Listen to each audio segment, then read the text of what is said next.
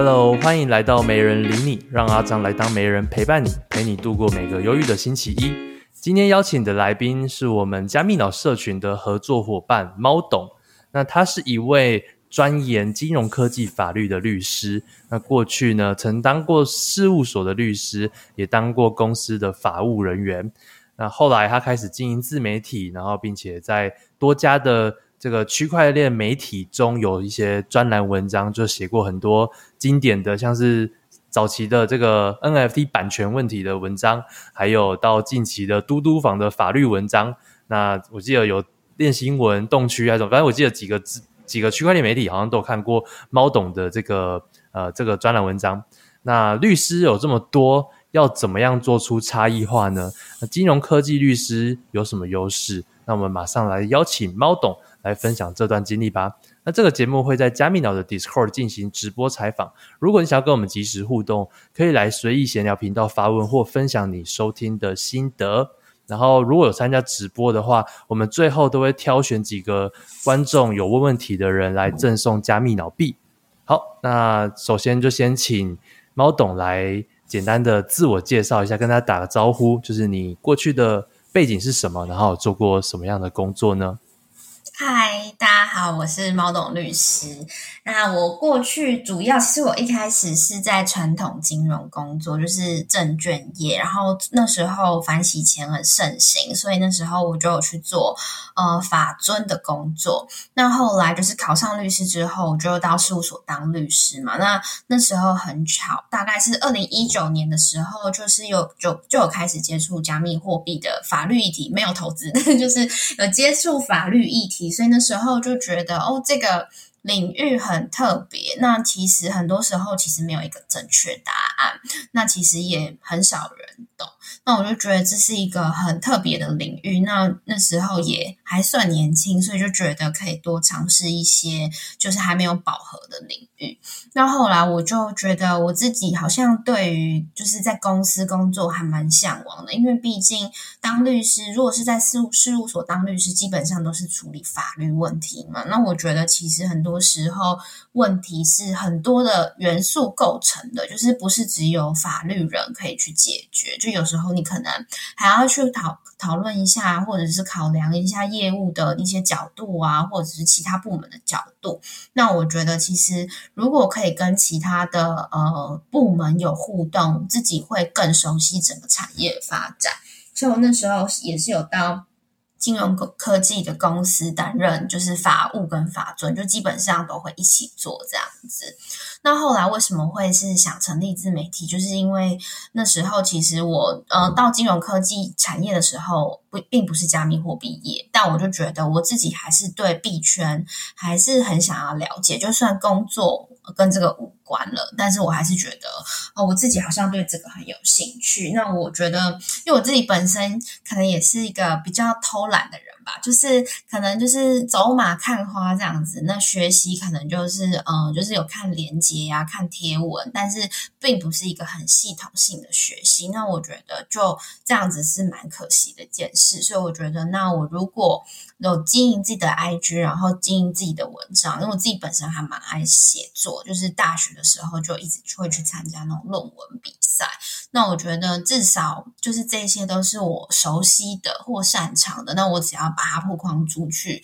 应该还会有一些就是不一样的结果。那我觉得，就是经营自媒体后，真的确实是合作一定是有的。那我觉得让我自己觉得收获最多的是，就是我觉得自媒体算是一个可以让你发声的地方。那其实现在就会有很多跟你有一样兴趣的人会去支持你，或者是看你的东西。像是，嗯，我如果呃没有去某一个讲座，或者是说。我的粉丝有去某一个讲座，他们都会很乐于跟我分享。那我就觉得，哦，这是居然是一个可以创造交流，而且你们的交流会是一个，比如说同主题、同频率的地方。所以我现在就是主要都会是以自媒体为主。那比较不一样的是，前阶段都会是 IG 嘛，因为呃，就是启蒙的，就是立基点是从 IG 开始。但后来发现，其实 IG 还是有一些限制，可能是因为我自己是。写律师相关、法律相关的，那其实很多时候还是很重视论述，可能一个贴文讲不完，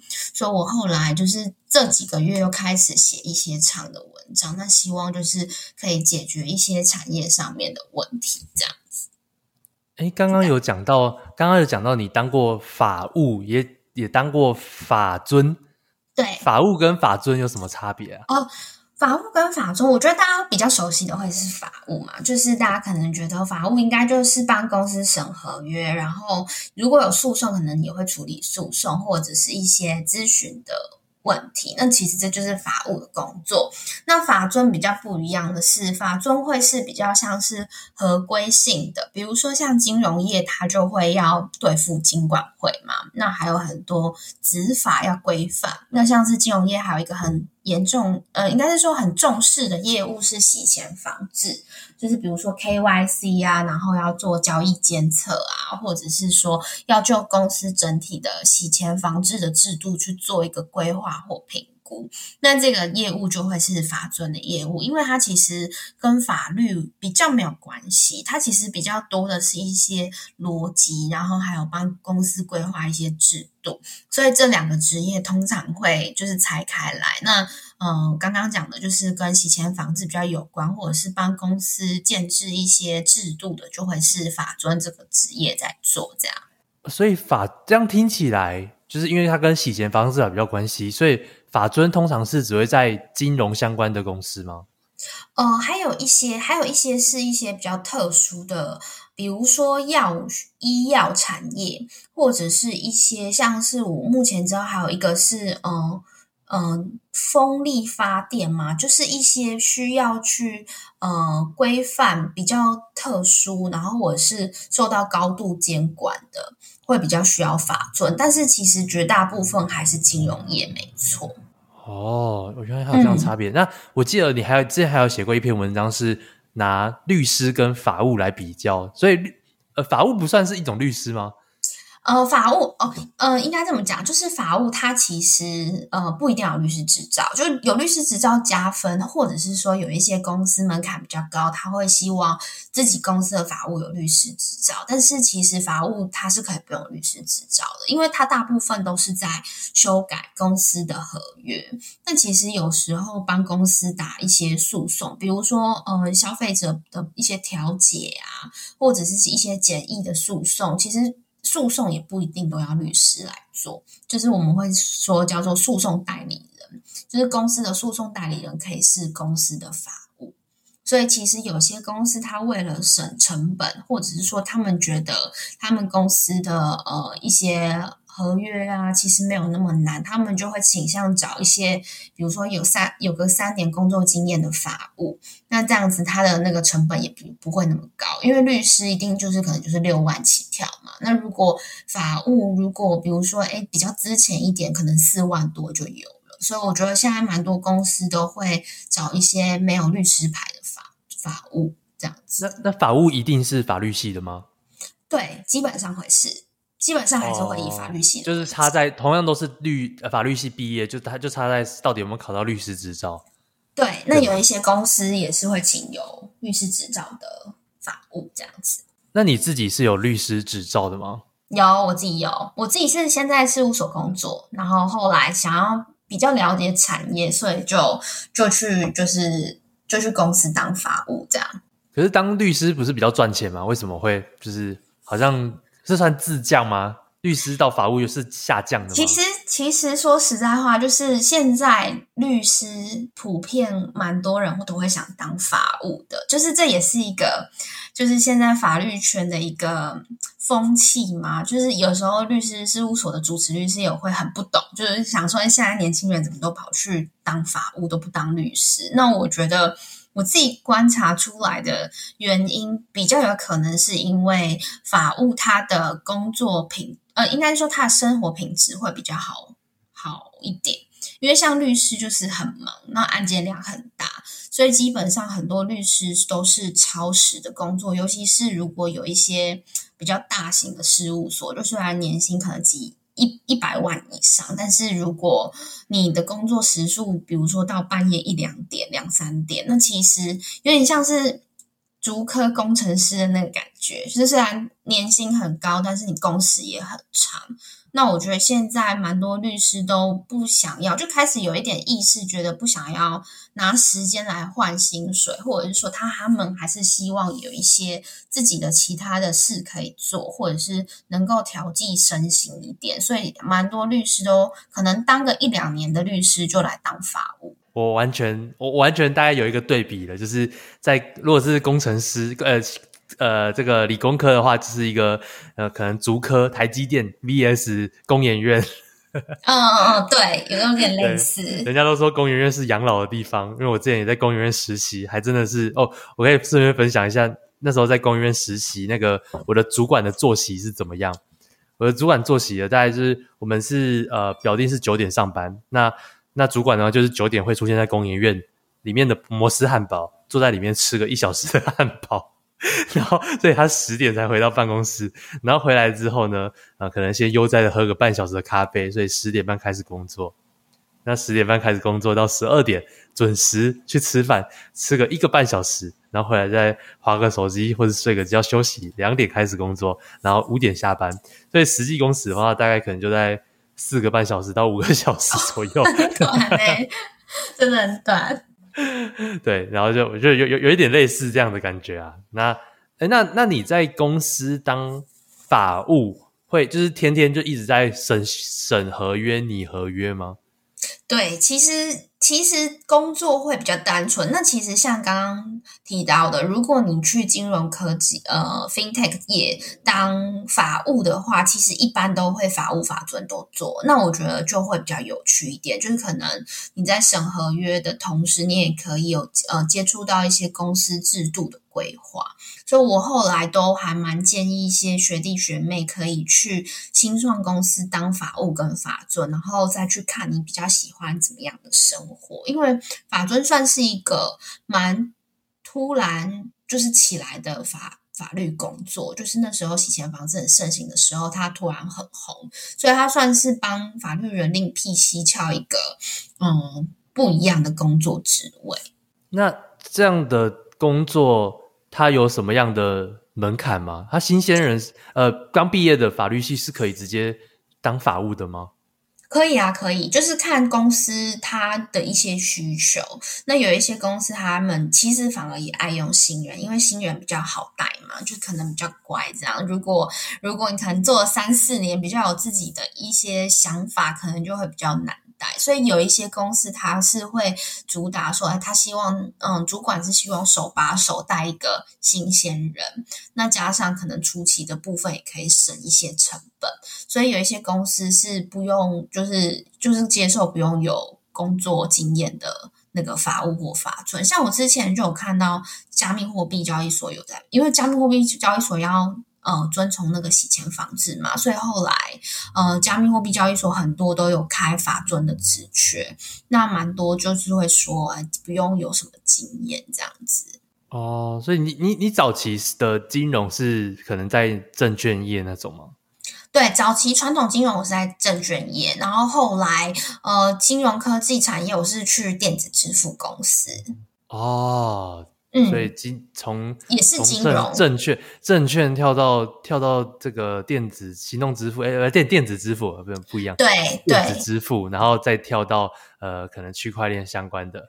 对，就是都是金融相关，只是后来觉得 FinTech 就比传统金融再更好玩一些，这样。哦，是是因为有很多没有这么。古板的东西还有很多，很很多法法律的漏洞吗？缺陷？我我觉得是是工作的形态差很多，但其实就是有好有坏。比如说，呃，大公司像我同学可能有有一些都是在呃中信啊、国泰这种很大型的传统金融公司，他们的工作就是很 routine，然后必须要就是层层上报，这种就是。比较有一点点官僚，然后可能呃变化性比较没有那么多，可是就是会很稳定，包括就是年终也很好啊，然后或者是说福利也不错。那如果金融科技业的话，就是很多东西你没有办法有什么依据，所以有些时候是要从零开始做起。对，但是就是好处就是你可以做你自己想做的一个方向，或者是你比较能够类似刺激脑力啊，就是适合一个希望有一个一些创造性的工作这样。我觉得真的是差蛮多的，都要自己待待看。会比较知道说，哎，自己是喜欢什么样子的产业。像我有碰过朋友，是他可能刚开始很想去金融科技业，但后来发现太不稳定了，他他觉得做的不习惯，所以又跑回去传统金融。那也有说，嗯，在传统金融业，但觉得很安逸、很养老，然后想要跳到 FinTech 产业。就后来发现，大家都会希望都稍微尝试一下，才会知道说，哎，那你到最后适合怎么样的职场？这样就是一个比较无聊的会跳有趣的，有趣的会跳无聊的，但是无聊的无无聊的相对稳定，有有有有趣的就是相对可能比较累一点。对对，我觉得都是一一体两面这样。那我很想问，所以你刚刚讲的说需要创意的部分，是指说哦，可能我今天要拟这个合约，可能在在原本的可能一证券业那种是会有很多呃既有的合约可以去修改。那对。那现在在呃，可能区块链相关的，就合约就是要从零开始自己搞一个给别人未来参考的 版本吗？对，其实比如说像我觉得最差异最大的，好了，像嗯，我之前像我之前在电子支付产业，他们已经算做到蛮大，所以他们有一些公版或者是范本，那我觉得这样就会比较好修改。传统金融也会是这个模式，但区块链业者很多都是他们重新有一些新的。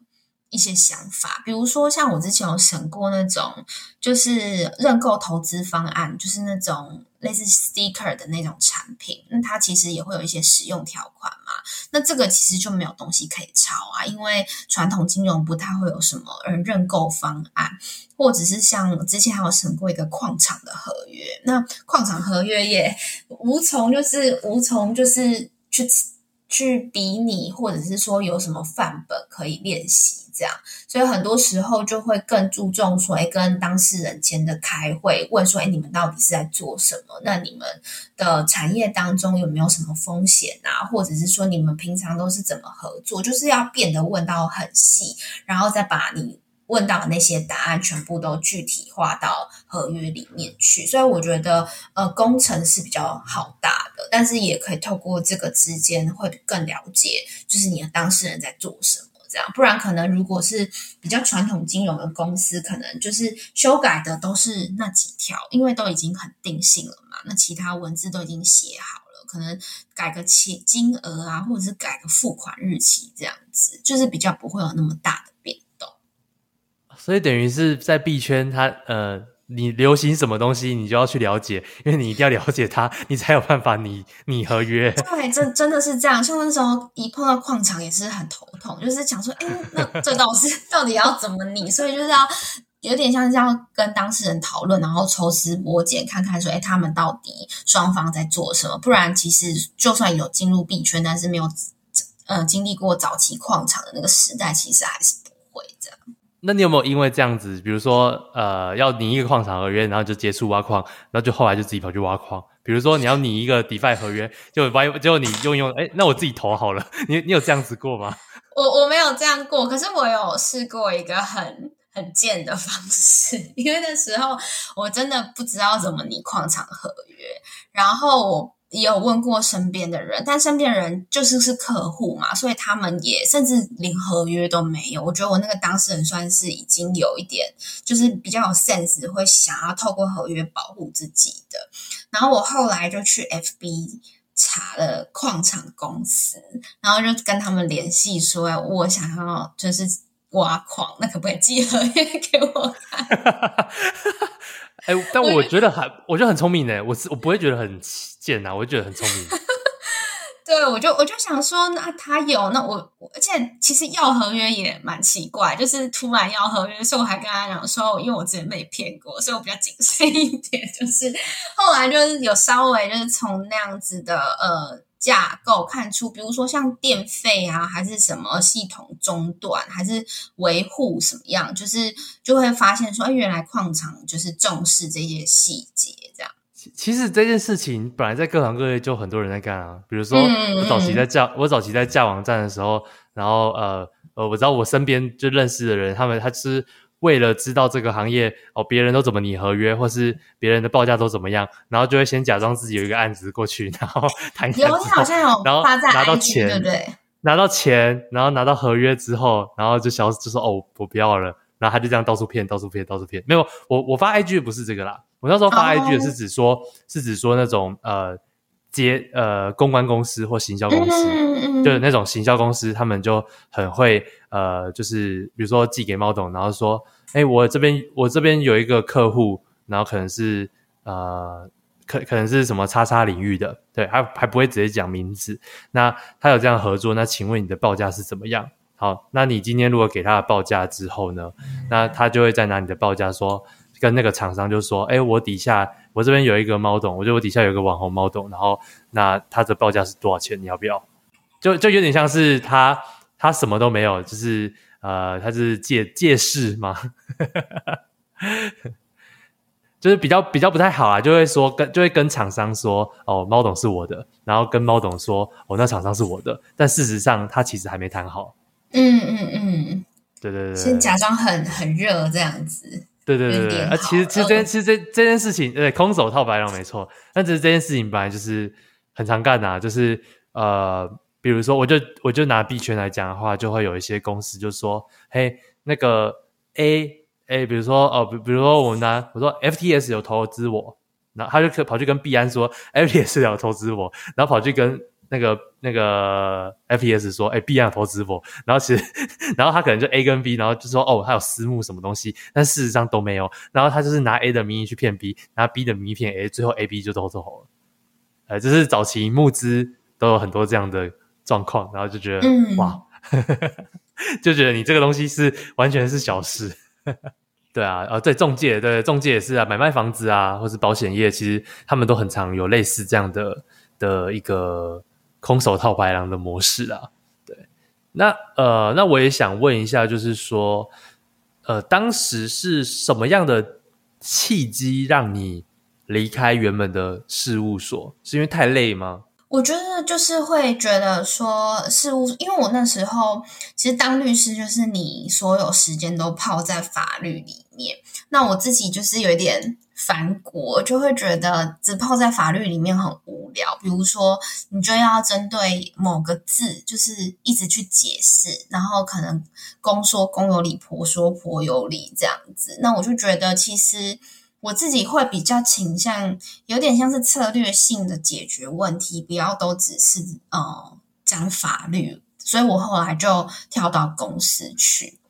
对，就觉得说我自己希望可以接触到的是，就是除了法律以外，还有其他一些新的发展这样子。那我觉得其实说，比如说像刚刚提到洗钱防治嘛，其实，在金融业或者是呃在法律人的工作，就是一个蛮重要的一个发展。但其实事务所、律师事务所是完全碰不到的，因为基本上就是碰合约或者是碰呃诉讼，就是去开庭的那种。那比较新兴的一些问题，像各自保护啊，或者是像币圈的问题，或者是像洗钱防治这种，可能公事务所都比较不会有接触。那我觉得，其实除非说是以这些领域为主的事务所，不然我会觉得好像会慢慢跟社会有点脱节，或者是跟一些新兴发展的东西有点脱节。比如说，你自己的事务所如果全部都是在处理传统民刑事纠纷，那很多时候就是一些婚姻啊，然后借贷啊，或者是刑事案件，可能就是一些诈欺。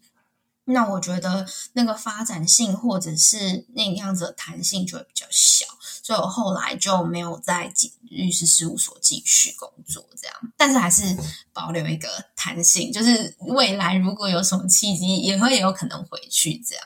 他会不会让你就是越呆，然后越那种愤世嫉俗，或者觉得这个社会很黑暗？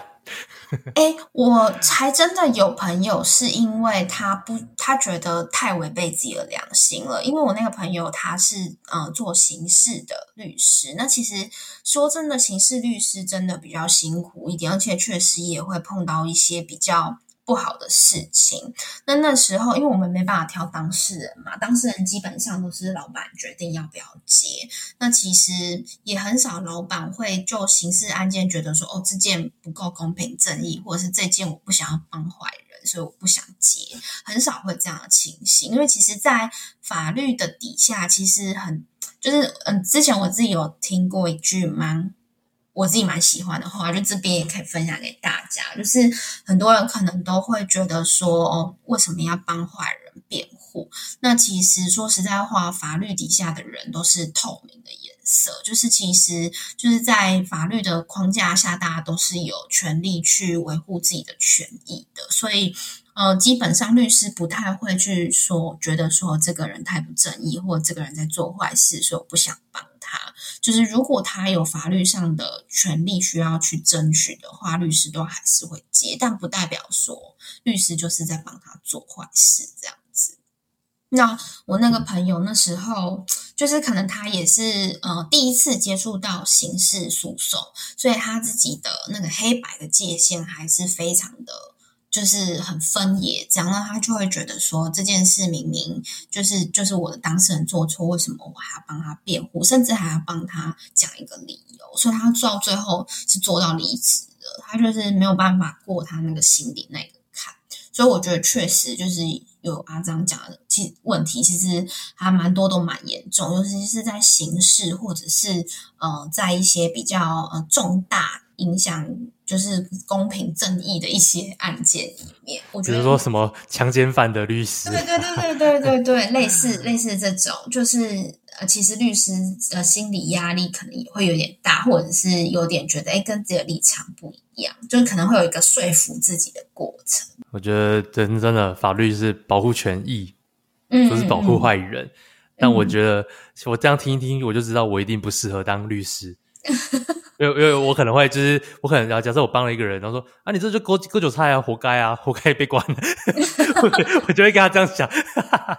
所以我觉得我就我不是那种公平公正，我我没办法在法律上公平公正，我会有太多主观意见，我应该就不是这样的人。那你呢？你自己你自己是有办法把这件事情看得很开吗？就是你你是有在之前是有在打诉讼的吗？我之前有，然后我我后来发现，我我本来以为我很公平正义，结果后来发现好像还好。后来我我就会觉得，因为我后来就觉得，嗯，律师说实在就是我的职业，就是我觉得我之于这个职业，我还是可以保有我自己的想法。那至于如果工作来了，他需要一些呃诉讼上的策略，或者是需要。帮他争取什么东西？那我觉得我还是就法律面去帮助他，可是我不会因此觉得他是对的，或者是帮他呃在其他地方洗白。就我后来把工作跟自我的一些价值观就是分得非常的开。那我觉得这个我我不知道是这会人格分裂，这会人格分裂吧？你会有就是你就开始会有两个人了。我觉得不会，我觉得可能是变成说工作的时候，呃，可能就是法律上的一些咨询，然后去提供他一些策略。可是当如果比如说我跟同事聊到这件事，或者是回家之后跟家人聊这件事，我还是会用我自己的主观观点去评价这件事情。对，我觉得至少到现在这样子的态度。会让我觉得我不会那么累，就是不会有那么多人格上面的问，人格上面不会有那么多情绪上面的问题。对，但是是不是对还是是不是错？我觉得这还蛮难说，因为可能也会有些人觉得，那我这样很没立场啊，或者是我这样子就是两边都站啊，就是我觉得就是自己的价值观的取舍这样。就是我自己也有朋友是哦，他上班跟下班的那个心情分得很开。那有朋友是整个就是没办法抽离，可能下班还在想说这个当事人怎么这样，或者是对当事人感到很生气。就是有一些是会把情绪很浓烈的，就是注入在这个案件当中这样。但我自己比较不不喜欢这样子，所以我自己就会比较有点。中立的在看这件事情，那可能就会只只针对事实或只针对法律，不太会去评论说，哎，这个人为什么要这样做，或者是他的动机是什么？会不会讲完就退粉？好，好难哦。对，真的好难哦。我觉得我觉得很辛苦哎。我觉得可能是也是因为我之前就已经知道一定会这样子，就是一定律师或者是法律人一定会是这样子的生活形态，所以我从很早的时候就已经开始逐渐抽离一些情绪，或者是一些就是太想把公平正义用公平正义的角度来评价我手边的案件，就是很很早之前就已经把这个模式给定型。你你那你这样会对社会感到很冷漠吗？我觉得有一点，就是一切都云淡风轻，就是好像有发生没发生，我觉得对我来讲都一样。对，我觉得，我觉得可能不好的影响就会是这个，就会可能会变得比较呃冷漠，或者是说不会到坏心，或者是不会到说不帮助别人，但就是如果出一些什么事，我可能也会觉得这好像、哦、反正这社会就是这样子，对，这是社会常态。我觉得。因为我老老实说，我以前一直都觉得说律师就是一个呃公平正义嘛，呃，就是可能可能就是学在学时期就是背比较多东西，然后出来的时候就是享受他背的成果，嗯、然后就是打打嘴炮，然后就可以赚蛮多钱的。但其实、嗯、其实一直也没有去想到说那个律师自己承受的那种心理压力。对，我觉得我自己自己是比较比较没有办法去想到的，呃，感受到这一块啦。那我也想问一下，就是你呃，你过去是有金融背景，就是为什么你是会一开始就决定说走呃往往金融科技这一块去走？呃，那时候其实我刚开始的时候。还蛮向往，就是办那种重大刑案，我觉得看起来很帅，但是就是不太知道怎么办。但是刚开始当实习律师的时候，就觉得办重大刑案很帅，这样。那后来就发现，哎，其实这种重大金融案件，比如说什么贪污啊、洗钱，或者是呃很大的标的额的诈欺，就是这种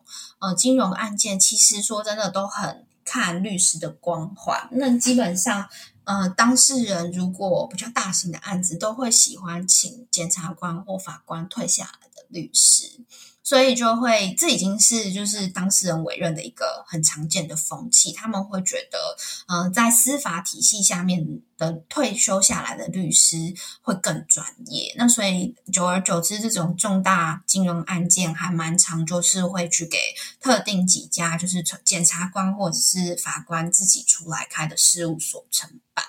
那后来就是也是在面试的时候，就嗯、呃，后来到的那一间律师事务所，他就是专。办新创，就不一定都是金融科技，可能也是有一些，比如说诶新销公司啊，或者是一些就是外送公司这种比较新兴商业模式形态。司。那那时候面试的时候，因为我那时候可能还是想办重大刑案嘛。那后来其实那位主持律师他就很鼓励说，年轻人还是要走一个自己的路。那他觉得其实很多时候有一些案件都已经被呃，比如说比较年长的律师啊，或者是像刚刚提到的，就是本身是从司法体系退休下来的律师去包办，那应该就是不要再去走这个很挤的市场，要去走一些比较新的市场，然后比较不饱和的市场。那我觉得后来这句话我自己一直放在心里。那确实在接触到一些 FinTech 的法律的时候，有看出说哦，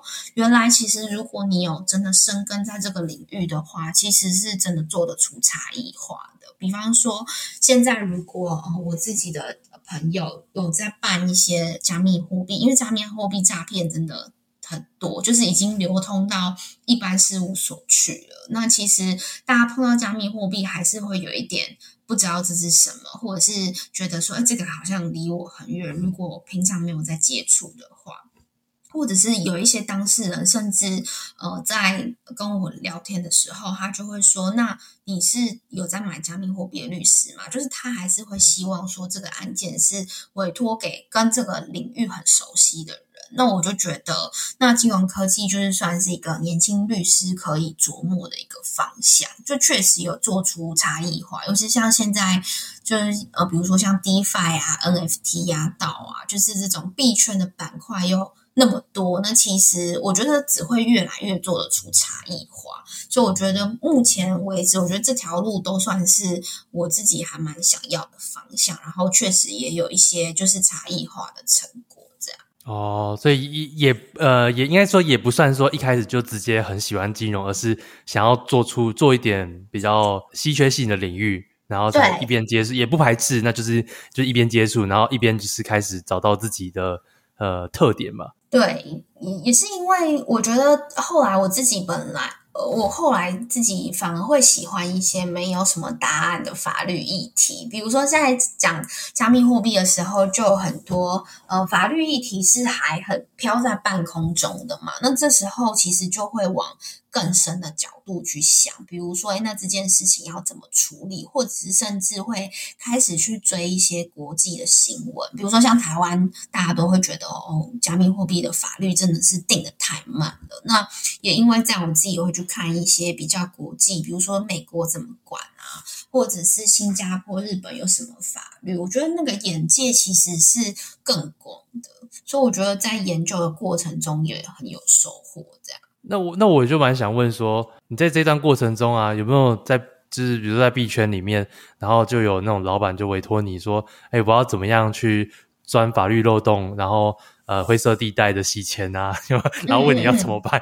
有有遇到类似的案例吗？我我发现没有哎、而且我发现就是很多人的起手式都会说我想合法，就是都会说我觉得我这个是合法的，就是反而是不会。问，我觉得现在还还蛮多都项目或者是蛮多公司小公司都很会包装自己，就是有时候甚至是他会跟你说这个是只是比赛，或者是这个只是一个什么训练营，但是它的内容可能是有违反法律，但他会说这些都是试验而已，就只是让大家玩好玩，就比如说玩一些期货嘛，或什么外汇，就是这种需要有金融牌照的特许行业，但是。这种其实就是金管会的抓很严，然后刑法也非常重。但是因为毕竟大家都会想要做跟金融相关的行业，或者是呃拿投资人的钱，这样子事业也会扩张的比较快。但他们就是也可能我不确定，可能也是他们知道律师一定会打枪他们，所以他们一开始就会开这种名义说我们这是合法的，你不用担心这样。那你这样不就等于是你实际进去的时候，你实际帮他的时候，就发现哦，这根本不合法。那这时候怎么办？哦，我会跟他要东西来看啊，比如说他们的一些简报啊，或者是问的很细。就比如说像嗯、前几天才处理到一个是嗯，就是外汇保证金。那他说他是体验赛，那我就觉得很好奇，就是为什么？那他的分润从哪里来？或者是他给当时，如果你没有去有一个真实的。就是交易的话，那怎么有这个分润给当事人？这样就可能就必须要去，呃，嗯、呃，可能当事人讲一个很大方向。那乍听现在案件很多这样，就是乍听没什么问题，听起来好像很合理，因为可能那个说辞他们也都是，也不一定是骗啦，但是可能也都是练好的这样子，所以一听起来没什么问题。那可能律师就是变成说，我觉得这也是蛮耗脑。地方就是你要去看，你还能问什么问题？那可能你多问一些问题，或者是多发问，其实有时候那些细节就会就会跟你讲说，哎，是不是哪里怪怪的？或者是哦，这个确实合法，就是变成用问题来去厘清它的合法或者是非法性这样。那如果他发现，如呃，如果你你一开始接就觉得哦，好像听起来没问题，然后后来就是呃，发现他其实是非法的。那但是他想要你就是可能挂担保啊，比如说在下面说哦，有猫董律师担任什么我们的法律法律顾问这种啊，那那 这种状况你会怎么办？我我现在都比较不会，应该是说有两块，像是我之前在事务所写法律意见书，其实基本上所有法律意见书都会一定都会有一个前提，说我的评论全部都是以你提供的资料为主。那我们可能就会先 copy 一份，就是你当时在跟我讲这个商业模式的时候，你给我什么资料，所以我只有你的那些资料。那我是仅就这些内容去做法律意见。那可能后面还会再加，因为其实金融法真的就是罚太重了，然后加上很多实务见解变化也快，所以真的没有什么东西是就是做下来是完全合一辈子都合法，所以我们一定也还会在下面的意见书写说哦，如果有一些变动，或者是政府有一些不同的判决的话，那这个这份文件的结论可能会有异动，就是会写这种保护性的文字。基本上每一间事务所的法律意见书都会这样出。因为我因为我们我们就是没人理你，还是我们加密脑跟没人理你都还是 focus 在自媒体嘛。然后我刚刚听完你这这这些话，就是刚刚最后这段话，我就会一直想到说，呃，这就跟那个投资有赚有赔，你请自己负责 是一样的。所以我之后，我因为大家都觉得这句话很腻，然后甚至觉得开始觉得这句话不太负责了。然后我然后我所以我就要写说，哦，我以上所有提供的资料都是由这个项目或者这个交易所。给我的资料去做陈述的。那如果后来他没有任何变动的话，那我那我的内容就是有一个呃 可能会有变动的意思。我以后我就可以这样套过来了。这真的很难完全担保。我觉得有一个问题也是因为金融法真的很重，所以很怕说我们都会尽量去对，所以我们尽量都会提示风险。就是有时候可能律大家听律师的话都会觉得哦很。就不想听，就觉得哦，那这样子的话，我要做什么？或者是我这样不就没有商业模式？可是就是真的很怕一个万一，因为其实很多时候金融法规就是那种，呃，他虽然写，但他没有去罚你，但是只要你的消费者或你的投资者损失过大过惨重，他还是会想办法来罚你，就是一个不确定因素很高，有点像是看说，诶，这件性质到底会到最后爆多大。然后才来决定说这个结果会怎么样，所以其实律师都不太敢挂什么担保，基本上都还是会跟你说，你这样子的话，可能还是在某一些地方你要特别留意，这样子就是会有一点点，但也是没办法，因为如果你你如果完全讲说你这件合法，你这个完全没问题，你就你就做就对了。那如果真的很不小心，有什么事情让他被抓，那你真的没办法担这个责任。律律师也律师也会被牵到吗？嗯，什么意思？就是被被被连累到。哦，被连累到吗？吗？我觉得可能会耶，就是如果你写的东西太保证，那个内容太太有太具有担保性，但是明显就是有一点点违违法的话，我觉得其实对自己的那个也会很伤。对自己的职业的形象也会很少。哦，其实说说，就听起来就是跟呃，当律师跟那个自媒体也好像哦，从某方面都是拿自己的名声或是专业知识再去担保某一个东西。对对，确确实是，像像我知道有一些嗯行业里面。有一些耳闻，就是有一些律师，他就是专门接很灰色地带，那他很敢讲，因为他知道当事人喜欢听，就是肯定他的话，所以他会很敢去做很多担保，但这反而对当事人来说会是比较有风险的事情。但是可能有一些律师如果比较嗯不孝一点，他可能会觉得说，反正。出事应该也不会是马上，应该也是好几年后。我先把这个生意接下来再说。那他可能就会很敢去讲这样子，就是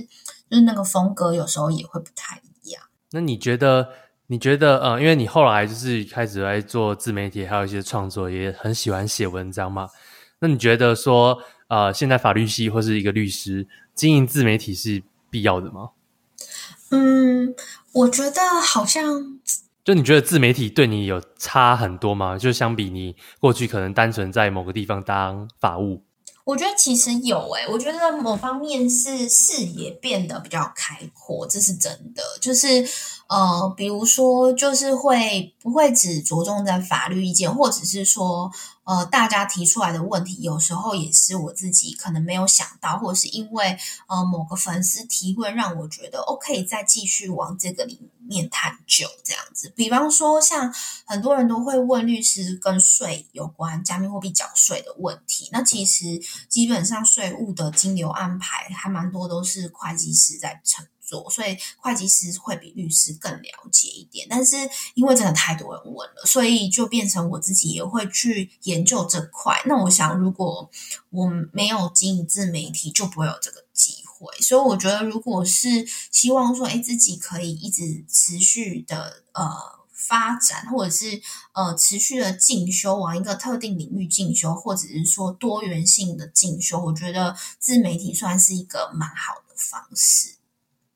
就不会说局限于自己呃工作内会碰到问题，比如比方说像我有一些朋友，他可能他的职业非常非常特定，像有一些可能是专门在处理呃关税议题，或者是像有一些是处理呃那个工程工程相关的议题。那他如果在事务所的话，可能就是他 always 一整天或者是好几年。就是每天上下班全部都是处理一样的工程议题或是法律议题，这也是因为说，其实事务所还是会倾向说，把一些案件分配给一个，比如说像如果有有一个嗯。处理工程的律师三五年了，那事务所接到一个工程律师，一定会先优先 pass 给这个专业的律师来做嘛，所以可能久而久之，你的案件类型就会很很差不多。那但是就自己个人的发展来说，可能就会有一些受限。所以如果想要有一些多元的一些发展，或者是能够探索新的法律议题，我觉得律师做自媒体还蛮需要的。毕竟很难去这，如果没有做自媒体，我其实想不太到有什么方式可以发展这一块。就是比如说线下聚会也比较少啊，币圈算很多的，但是其他行业的线下聚会可能就没有那么多。哦，就是给自己更多的多元性啊，就是让你的东西可以再更活泼、更更活一点，就没有那么死板，都固定做某些某些。呃，特定的工作，对，那那个，嗯、呃，你说，你说，哦，说像比如说，如果跟一些粉丝在聊天的时候，也会发，也会比较知道说大家的问题，或者是大家觉得很难懂的原因是哪边，我觉得也会有一点比较知道，哦，抱歉。就是也会比较知道说，那怎么样去跟跟一些客户去做应谈，这样子不会就是只以律师的角度，会比较会以当事人的角角度去发想。我觉得在沟通上面，我觉得在沟通上面也是蛮有帮助的。不好意思，不好意思，我现在你要接吗？不好意思，我现在我现在把它关关掉，不好意思。好了，好了，好了，等一下。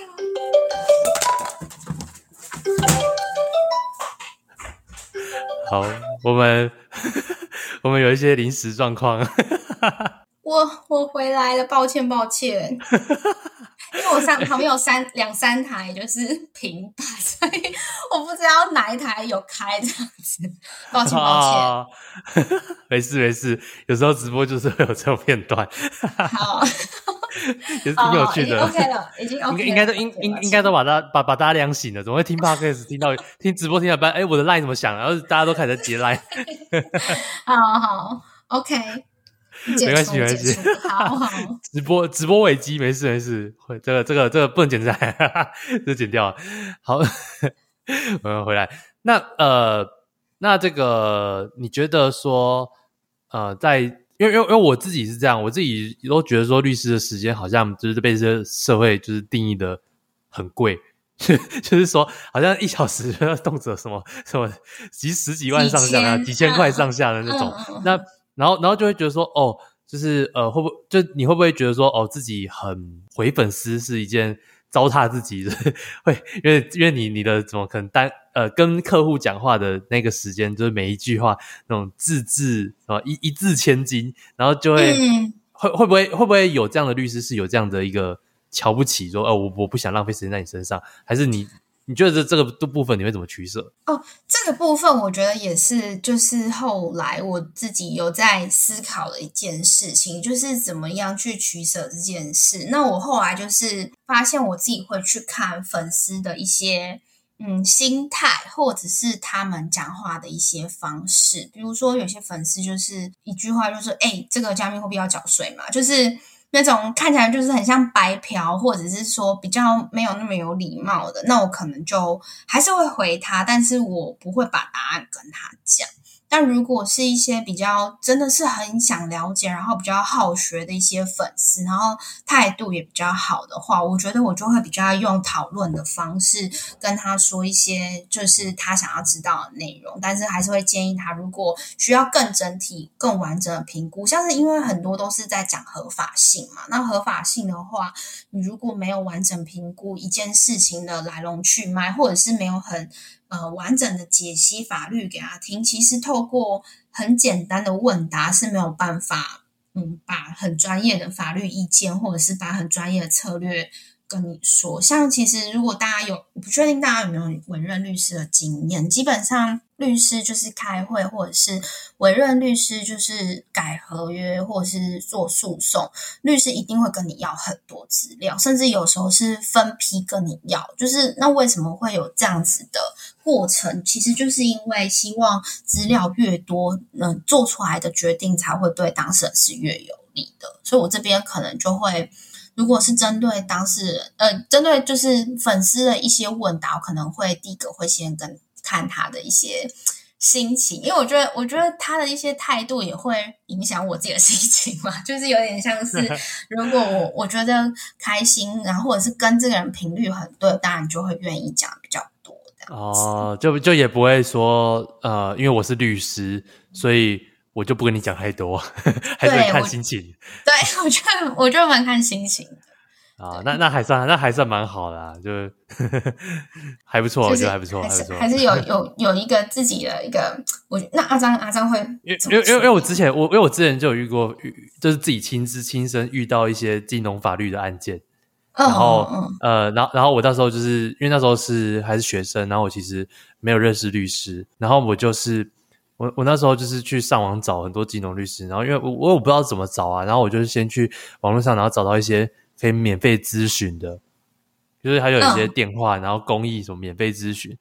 所以我打过去，我讲了才，就我我我就大概讲了讲了五呃三分钟，然后把我的这个案件的状况讲完，然后他就然后然后结果他就说，哦，你这个就是怎么样了？啊，要不要来找我，我帮你用多少钱这样子。就是，我就觉得说，哇，你公益咨询，然后结果你是听我讲完，然后跟我报价，这叫公益咨询。所以我那时候，我那时候其实有有有有一部分其实是很讨厌律师的，对，但但后来，但是后来我自己呃有自己自己有一个法顾，然后觉得就是是是，只是那时候没有遇到对的律师啦。嗯嗯嗯嗯嗯，对，然后过去有一些不好经，然后所以说才会有这样的延伸到这样的一个问题啊。对，因为我觉得真的很多就是假借公益之名，然后就是。只是他捞了呃捞客户的一个手段，其其实还蛮多，还蛮多的。我也会觉得蛮多的。对，像法院或者是一些嗯市公所、区公所或者什么里民办事处，很多都会是。法律咨询，啊，那其实很多主持律师都会在那边接案，尤其是刚开始，就是从受雇律律师转往说他希望可以自己创业，然后自己开事务所，都一定会去那些呃咨询处报道。那报道原因其实就是希望可以有客户这样子，就确实、嗯、确实是律师接触案件的一个管道这样。嗯，对，嗯、然后就就，但是当时就是比较一个无助的状态，然后你就这样跟我讲，然后觉得哇，不行，嗯，对对对，打电话来公益，然后我就只有说他他只是跟我要钱，对，我那时候是是不不松快啊，呃，那你在做这个自媒体的过程啊，你有因此去，就是因为因为自媒体是比较 to C 嘛，可是你当法务比较算是 to B，那你会因为自媒体去接到 to B 的案件吗？嗯、其实有哎、欸有，就是也有 to B 的案件，而且我我觉得现在确实有一些人会在 IG 找律师，我觉得还蛮特别的。所以我自己，因为我们自己呃，你说公司自己在 IG 找律师哦？对，但当然会是比较小、中小型的公司。就是不会是一些很大业务做很大的公司，因为业务做很大的公司，可能基本上都还会还是会有那种法律预算，或者是说他的案呃案件他的合约很多，他自己就会请一个，就像刚刚提到的，就是一个没有律师执照的法务，可能每个月三四万，然后帮他处理所有法律问题。那如果其实呃法律案件量没有那么大的话，现在确实有一些中小型的。公司会在 IG 上面找，我自己就有一两间是 IG 上面来的，然后他们确实是公司。嗯，蛮特别，所以这样其实经营自媒体也算是是是有帮助的。那你觉得，你觉得说这样子在呃，从从你说这样跳脱之后，然后在自媒体做法律，你觉得你遇到最大的瓶颈是什么？我遇到最大的瓶颈应该是应该是触及率吧。哈哈哈哈哈！现在只是今天阿璋不是才发文，就是我觉得，对啊，对啊，对啊，对对，我我觉得还是确实就平台的一些经营流流量，明明就自己写了很专业的东西啊，就就是流量，然后就是起不来这种。对，我后来有好好好好的检讨自己，因为因为我刚开始其实说真的会觉得，嗯，大家应该都会想看就是比较专业的内容，或者是说我把。我专业内容写出来，大家就会、哦、就会觉得你你你太设想到观众想看什么，但事实上并不是如此。对，那刚开始的时候就写的很用力，嗯、但是反反而没有共鸣，就是有点像是哦，币圈人一直在讨论加密货币，然后就是自己自嗨，就是就外面的人其实根本就不外面根本听不懂，对，我不听不懂，或者是根本就没有没有想要讨论这样子。像之前有一阵子，就是元宇宙还是 Web 三这个词很红。但是其实，其实外面的人也没有想知道那是什么，就是我们自己可能觉得，就就你你已经写你你已经写到说元宇宙的法律怎么样了，但是让人家根本连元宇宙都不知道，他根本不想看。对，他也他也不想知道，他甚至觉得他这个一年后一定会泡沫掉。就是有一些还是，就我觉得可能还是要站在一些呃跟你自己是不一样。立场或是不一样生长背景的观众的角度来看，我觉得会会真的后来有有慢慢转换，就是有开始把文章写的比较软一点，或者是标题下的让大家比较共鸣。但我觉得还是蛮难的。我觉得可能是因为法律人的思维或者是文字都比较硬性一点嘛，因为我们其实写考试的时候都是写那种论述的。就是很难是写一些跟行销比较相关，我觉得这也是我觉得在自媒经营自媒体学到很多的事情。就是你宁愿就是文章标题下的好，也不要就是哦写了两三千、三四千的论述文，呃、然后大家不想看。就就重点是要让人看到，并不是说自己要写到多深。我觉得对对对对，因为因为写太深就没有人看到，那那那我觉得有一点可惜，所以我真的觉得。嗯，这这个这真的是一个瓶颈，但但感觉你也找到一个突破方向。然后我刚刚也想到说，就是 好像早早期有一个案例，什么是什么在什么在 Sandbox 摸那个什么，有人在 Sandbox 然后摸女生屁股，然后这样算不算性骚扰？哦，有没有看到那个新闻？对那个文章，嗯，对对对，就是然后然后但是但事实上，你可能想要很分享这东西，但人家连 Sandbox 完全就不想了解。对对对，类似类似，会有一个落差。对啊，像像后来短影音也是很突然，然后可能之前完全没有想要拍影片，可是就是不得不拍，就是因为是趋势，对，就是有点被逼着。然后就突然拍了一个，他然然后就突然拍了一个很严肃的影片。对对，就是就是觉得这个算是蛮，而且真的变化很快，就是也会有一点在。跟不上这样，因为毕竟可能你没有到全职，或者是说没有到全心全意的完全在也探索自媒体怎么做。所以那时候，那时候你露露脸真的是突然，就是别人就突然就是好多人就说：“哎哎，奇怪，包总你你是怎么样？下这时候就是发神经还是怎么怎么怎么突然变了一个完全变了一个风格？” 对啊，就是开始就是开始拍短影音这样。对，那个变化真的蛮大的。但我但我觉得也是也应该也是蛮有趣的啦，就但是做如果要写如果还是要写深入文章的话，可能还是有有一个部落格会更好。对对，又要架网站了。对，命中该该架该架网站了，该架网站，对，网站很重要啊。那我你那最后就是要来问，就是每一次都会问每一位创作者的一个问题，就是你觉得现在的生活方向是你想象中的模样吗？嗯，我觉得现在的生活方向。呃，大致上是，但我觉得某方面，我觉得我自己还是在厘清。就比如说，现在很多条线嘛，就是可能有嗯自己去上教课，那可能也有一些业配，然后可能有长文有短文，那可能之后有短影音，然后也有自己的部落格。那到底要怎么去取舍这些分配，或者是有没有哪一些要变得比较少，哪一些变得比较多？我觉得算是我自己觉得我明年蛮大的课题，因为今年算是一个尝鲜，所以。就是基本上都会接，或者是基本上都会想试试看。但我觉得，其实我后来发现，其实蛮多做自媒体做到很有心的人，到最后他还是会很站在自己的一些想法或价值观，然后决定说他到底要往哪一个方向发展。那我觉得我目前还没有到，嗯，还没有还没有到，就是厘清这些过程。所以我觉得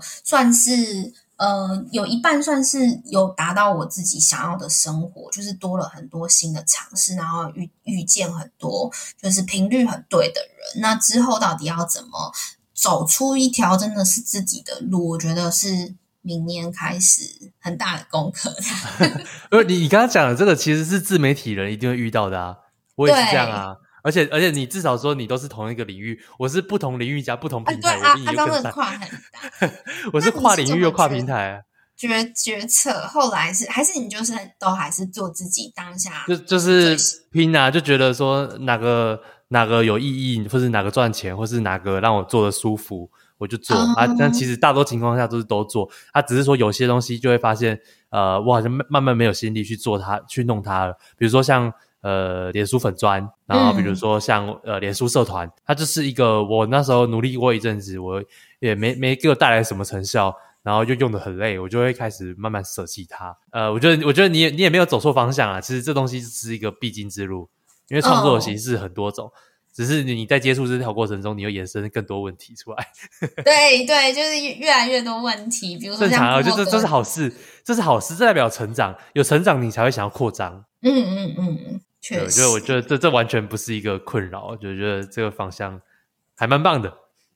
好，继续再努力，再跟加密脑大家一起努力。对，加密脑就是在跟加密脑一起来创作。好，那今天就非常感谢猫董带来的精彩分享。如果你是直播的观众，欢迎你每周一晚上八点继续来让阿张陪伴你。如果你是 Podcast 的听众，记得帮我们留下五星好评，让这个节目可以被更多人看见。拜拜。那我们现在就是呃直播环节，呃直播最后都会有这个 Q&A 问答。那有问问题有没有选到的人呢，就会有五百加密脑币，加密脑币呢就可以换一些餐券啊，或者是呃指标啊，呃反正各种虚实的东西。那像近期，像我们十二月十号会举办那个加密脑的线下聚会，那到时候如果名额还有剩，也可以用加密脑币来兑换这个名额。那我们现在就进行 Q&A 时间啦。